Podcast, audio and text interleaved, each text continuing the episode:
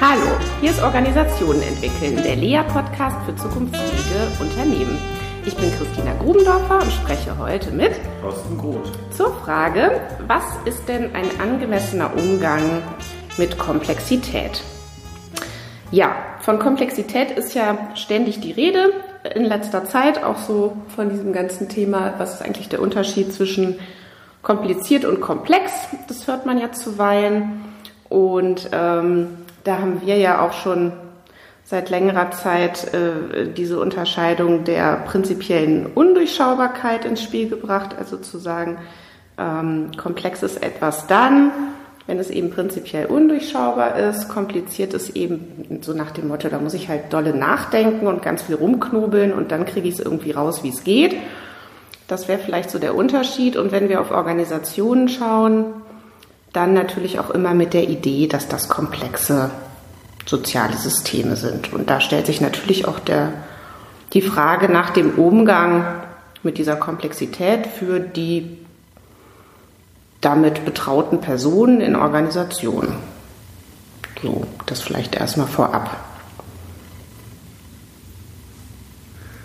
Wenn ich das Thema Komplexität umschreiben sollte, dann äh, wundert mich immer die Verwendung dieses Begriffs, denn äh, es wird immer das Komplexitätsproblem nach oben gehoben, aber die ganze Argumentation zielt für mich am wichtigsten Punkt vorbei. Der wichtigste Punkt für mich ist viel stärker, wie wird Komplexität vereinfacht. Ja. Das heißt, die Vereinfachungsstrategien geben uns Hinweise darüber, wie Organisationen funktionieren. Organisationen sind nichts anderes als Vereinfachungsmaschinen. Mhm. Und ähm, Insofern gehen sie eigentlich auch nicht an Komplexität zugrunde, sondern sie gehen an ihren Vereinfachungen zugrunde und meistens ist das eine Übervereinfachung.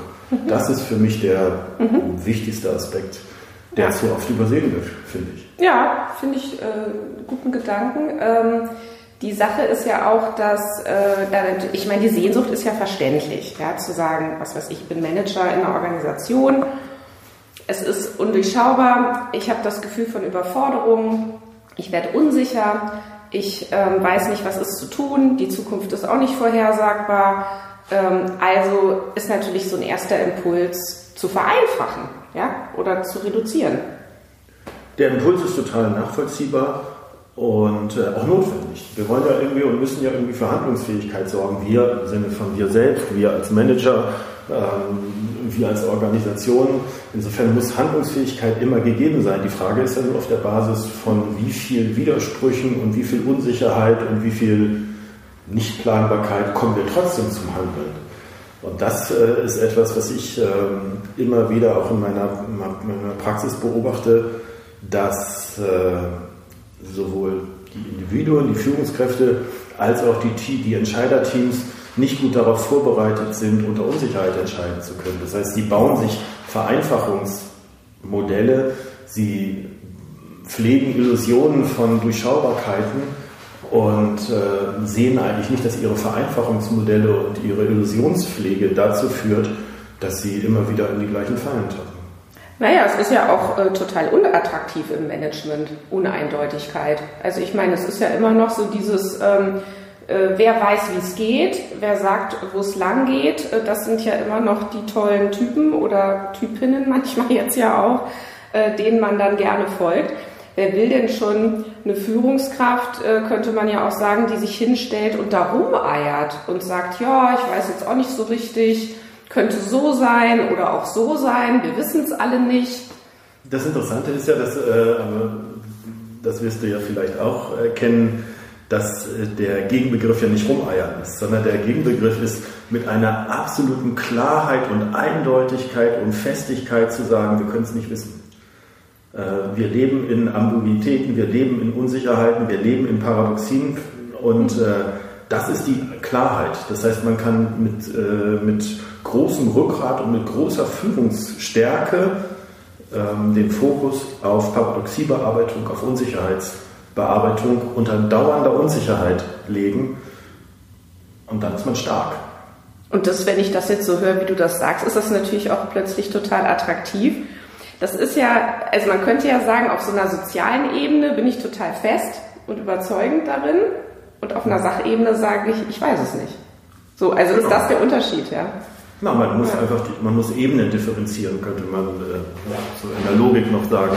Man muss, äh, man muss, entweder nimmt man die Sozial- und Sachdimensionen, man kann aber auch beides auf der Sachdimension betrachten. Man könnte auch sagen, auf der Metaebene bin ich fest. Mhm. Wir können heutzutage nicht mehr einfache Modelle pflegen und äh, die Auswirkung ist dann natürlich, dass ich auch in der Sozialdimension äh, besser wirke. Die Sorge, die du ansprichst, ist sicherlich diejenigen, dass viele denken, man würde ihnen das negativ zurechnen, wenn sie über äh, Ambiguitäten reden.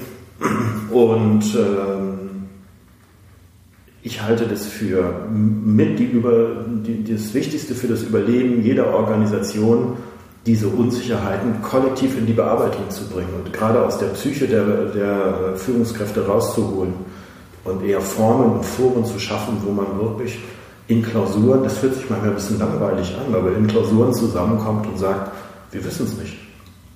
Und nicht, oh Gott, wir wissen es nicht, sondern äh, wir wissen es nicht. Wie interessant, lass uns schauen, ähm, aber was sehen wir denn jetzt schon, mit welchen Risiken können wir wie entscheiden? Mhm. Insofern ist das ein wunderbarer Start für Kreativität und überhaupt keinen Anlass zum Verzweifeln.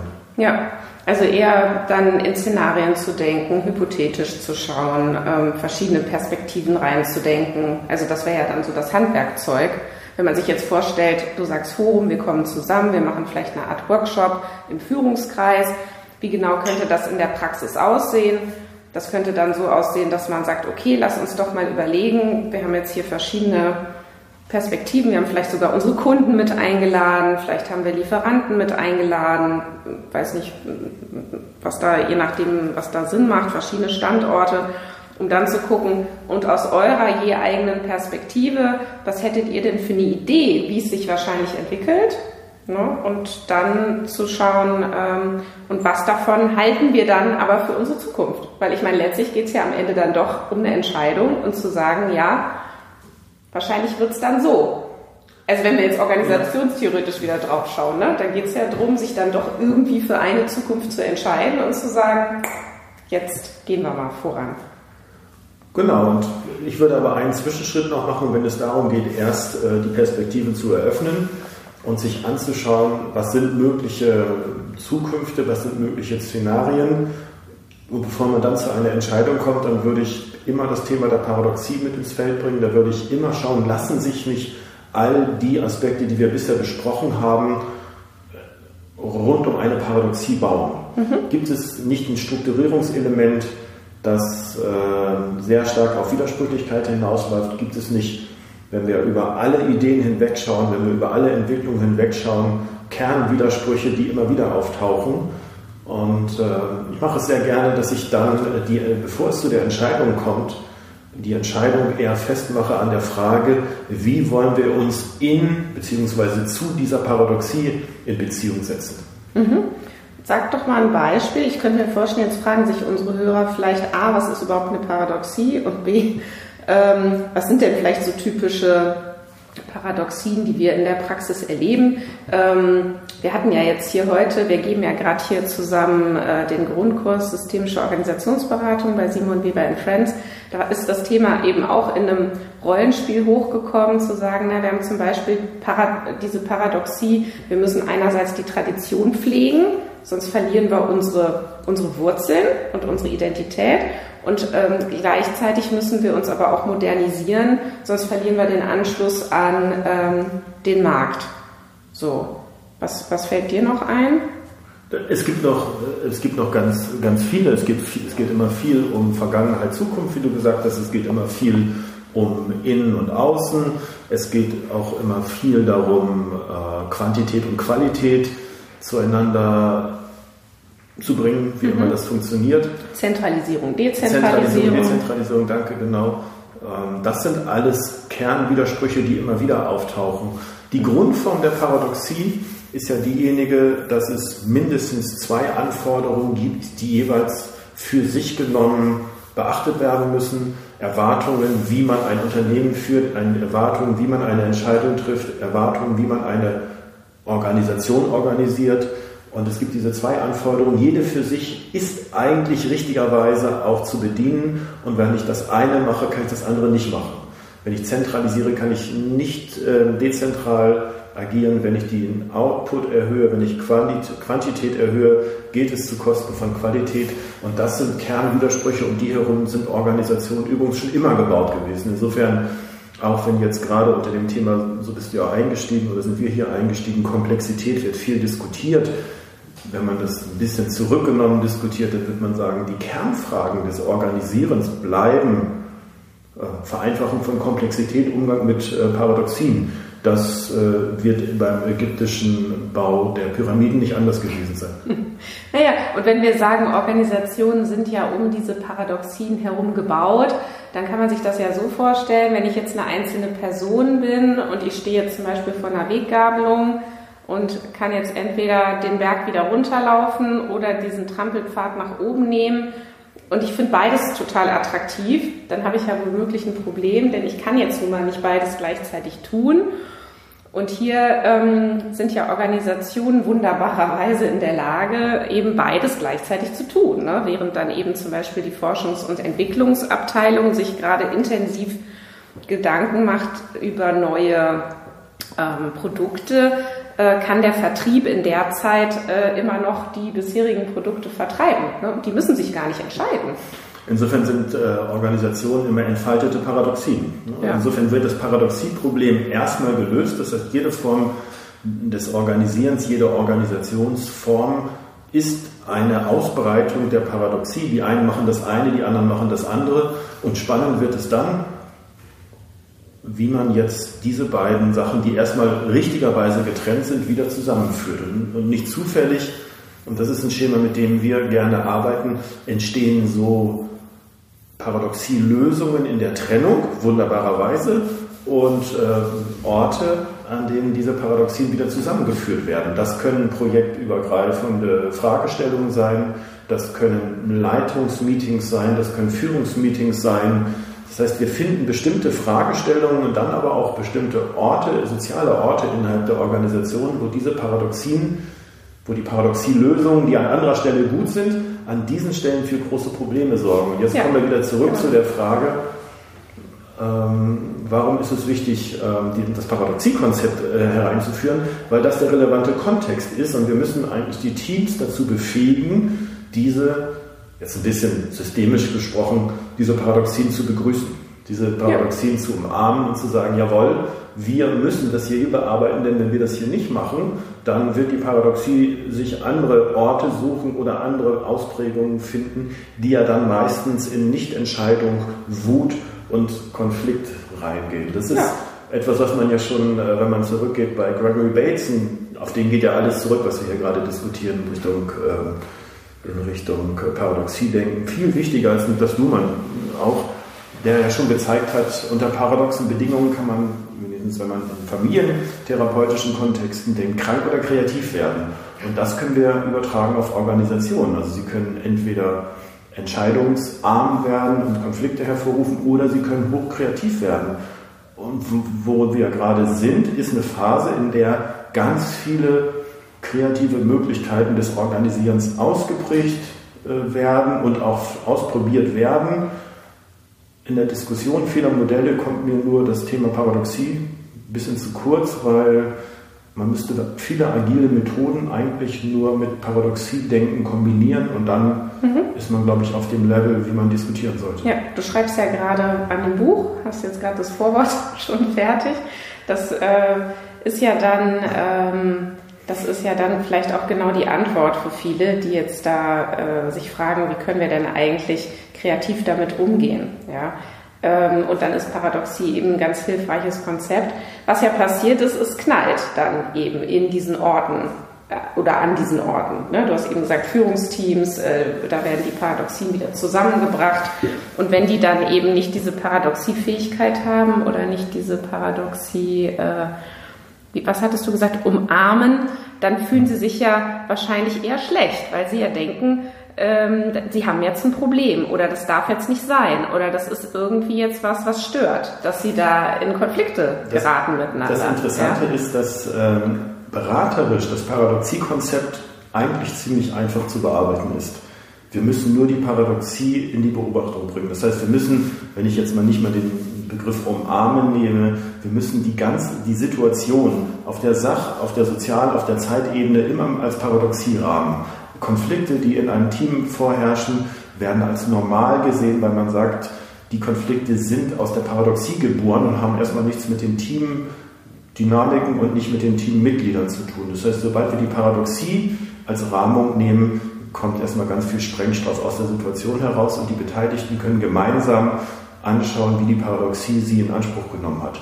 Das ist äh, beraterisch ziemlich einfach und sorgt an sich schon dafür, dass äh, Befriedung herrscht und dass man jetzt wieder in der Lage ist, sich auf die Suche zu begeben, wie man in der Paradoxie sich bewegt. Das ist ja das Entscheidende. Das Zweite mit dieser Paradoxierahmung findet also einmal diese Externalisierung statt und zum Zweiten findet auch die Idee, und das ist vielleicht auch die Verknüpfung zu diesem Komplexitätseinstieg, die Idee, dass es einfache Lösungen gibt, findet einfach auch keinen Widerhall mehr, denn äh, sobald wir klar haben, es ist eine Paradoxie, ist auch klar, es kann keine richtige Lösung mehr geben. Wir müssen eh immer balancieren zwischen zwei Prinzipien, die sich eigentlich ausschließen.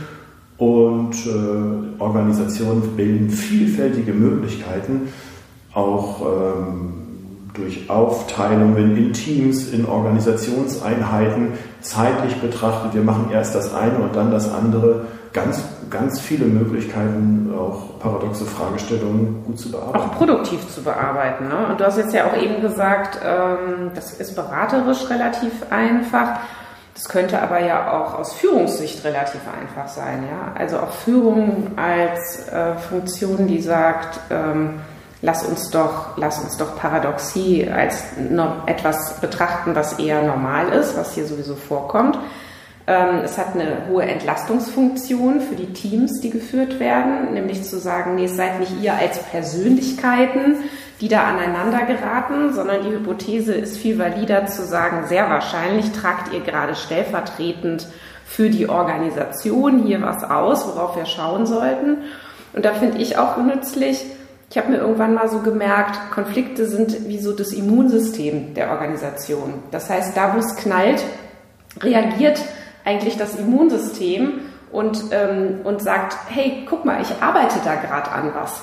Und wenn du mir jetzt noch hilfst, also das heißt, dich jetzt mal ein bisschen mit mir beschäftigst und mir vielleicht mal ein bisschen Ruhe gönnst, was vielleicht ein Synonym ist für Reflexionsräume schaffen darüber, was da passiert, dann können wir was Gutes draus machen und dann bleiben wir auch gesund, ja, so.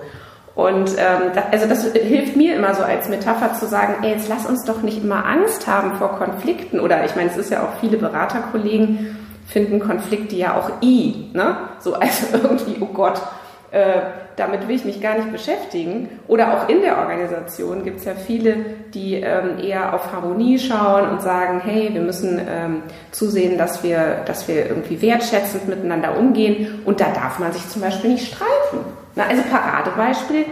Ähm, ich hatte, äh, hatte eine Organisation begleitet und da gab es zwei Geschäftsführer, die auch miteinander verwandt äh, äh, waren, die wirklich diese oberste Prämisse hatten, Streiten ist was Schlechtes. Ja, und ich weiß noch, wie wir die dann irgendwann gefragt haben, naja, mal angenommen, sie würden sich jetzt darüber mal streiten. Ja, nee, das geht ja nicht. Das ist ja ganz schlimm. Das darf auf gar keinen Fall passieren. Und das wäre ja, glaube ich, das Gegenteil von dem, was du gerade beschrieben hast, ja. Genau, Organisation. Wer Organisation sagt, sagt Konflikt, könnte man sagen. Organisation und äh, äh, Konflikt sind zwei Seiten einer Medaille, um eine Formulierung von Rudi Wimmer ähm, systemischen Beraterkollegen jetzt hier zu, zu verwenden. Wir, wir, können das eine nicht ohne das andere denken. Mhm. Und wenn wir erstmal mit diesen Normalitätsannahmen hereingehen, Konflikt ist normal, Paradoxie ist normal, so ähnlich wie Atmen normal ist. Also das, wer, wer beides wegdenkt, hat eigentlich ein Konzept, das mit dem Leben nicht vereinbar ist. Mhm. Paradoxie und Konflikte rauszudenken, ist mit dem Leben langfristig nicht vereinbar. Genau. Und ähm, jetzt haben wir eben ja schon Paradoxie-Bearbeitung gehabt. Also was wären produktive Formen? Dann ähm, hätten wir eben die Zeitlichkeit als eine Möglichkeit zu sagen, erst dies, dann das. Ja? Und äh, dann hattest du ja eben auch noch andere kurz erwähnt. Hilf mir noch mal eben. Na, alle Formen der, der Differenzierung, wie du es ja gerade eben schon, genau. schon angesprochen hast, ja. alle Formen ähm, die ganz klassischen Organisationsformen, alle Möglichkeiten auch äh, zu oszillieren Mhm. und äh, alle Mal dies, mal das. mal Ja. dies, mal das zu machen und das nicht als inkonsequent und äh, wie auch immer negativ bewertet zu betrachten, sondern zu sagen, das ist die einzige Möglichkeit, wie wir es machen. Ja. Äh, Mit dem Paradoxierahmen zu kommen, heißt für mich auch ganz oft, dass Praktiken, die als Beratungsanlass äh, an einen herangetragen werden, zu Praktiken werden, die nach allem, was man irgendwie sagen kann, ziemlich gute Kompromisse sind.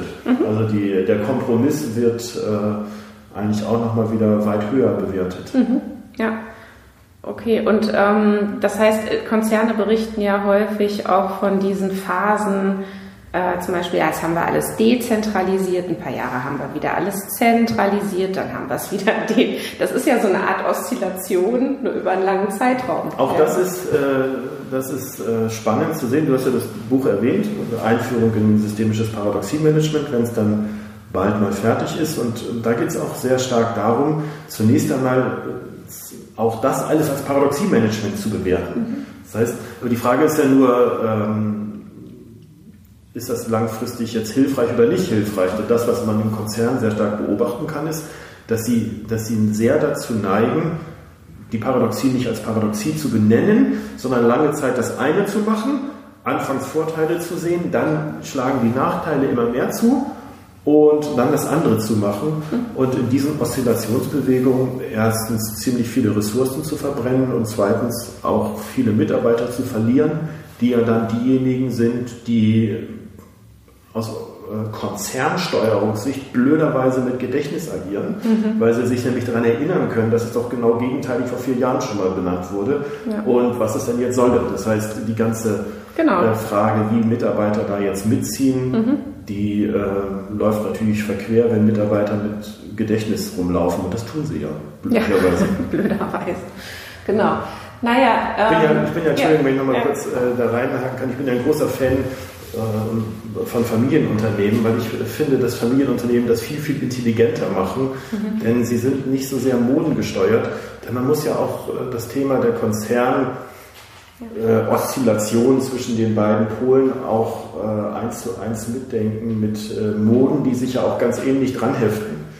Das heißt, wir haben ja auch viele Modebewegungen, die sehr stark immer eine Seite der Paradoxie bedienen. Das haben wir schon früher gehabt mit Zentralisierung und Dezentralisierung. Das war, äh, was für mich immer wieder äh, frappierend ist. Herbert Simon hat dazu einen äh, Aufsatz geschrieben 1946 oder 48. Proverbs of Administration, also die, äh, die Sprichwörter in Organisationen.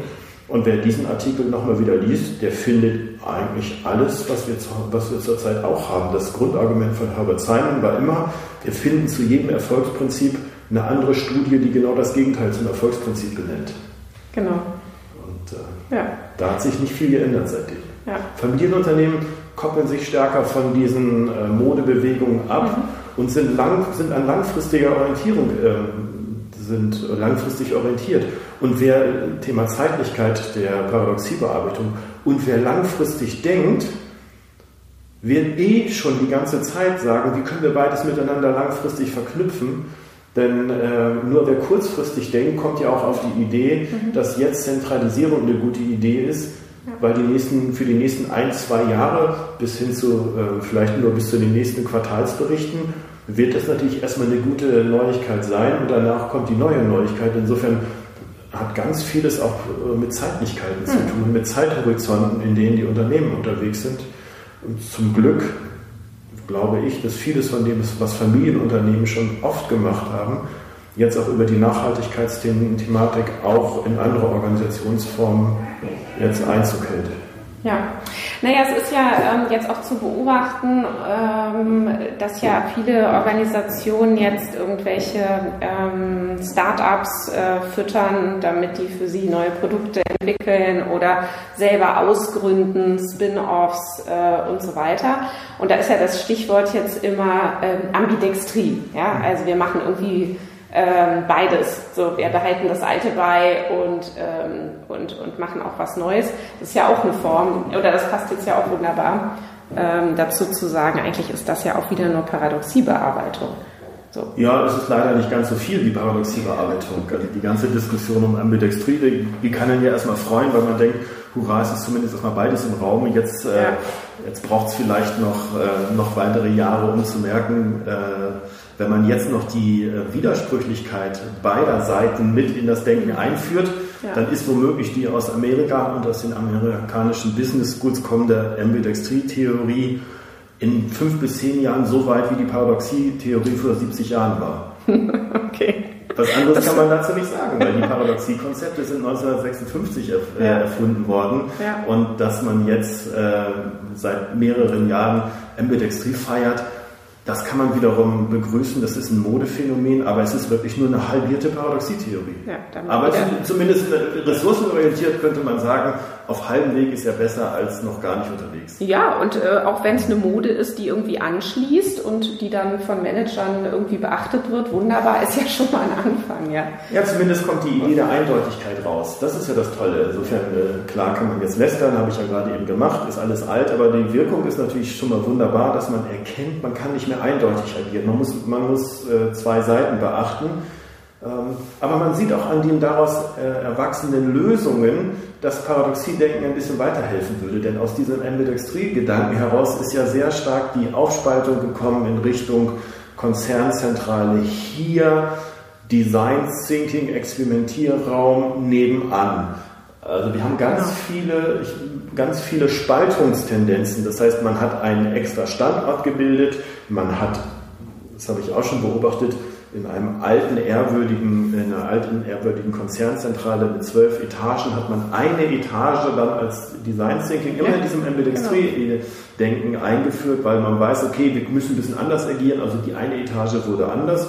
Oder der Klassiker, der sich ja jetzt immer wieder zeigt, ist, wir haben unsere Standorte, wo immer wir sie haben, und wir haben unseren Hub und unseren Accelerator in Berlin. Genau.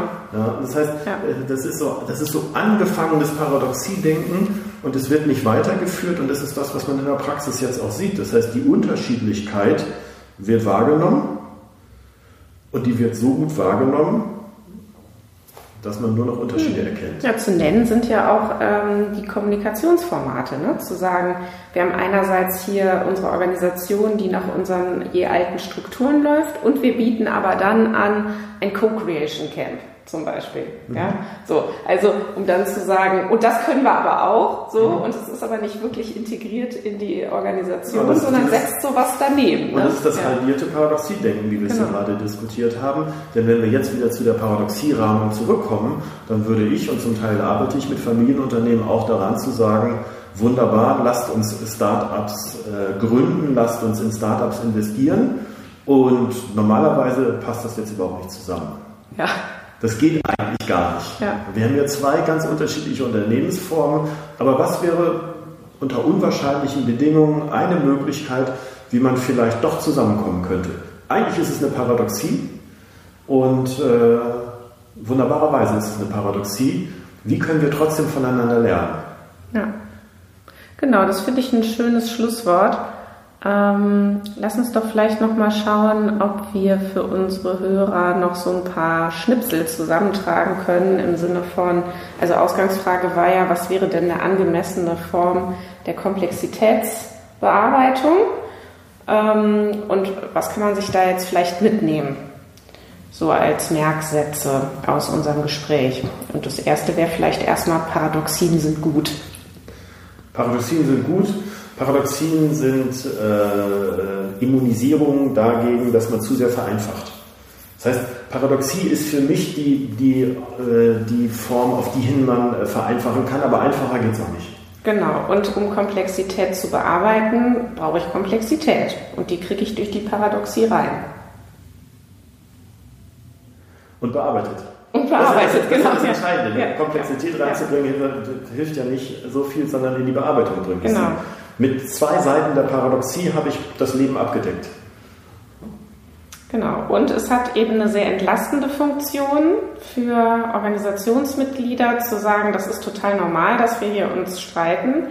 Und es ist im Übrigen auch gut. Und lass uns bitte nicht äh, versuchen, wieder die Eindeutigkeit hinzukriegen und zu sagen, wer hat recht.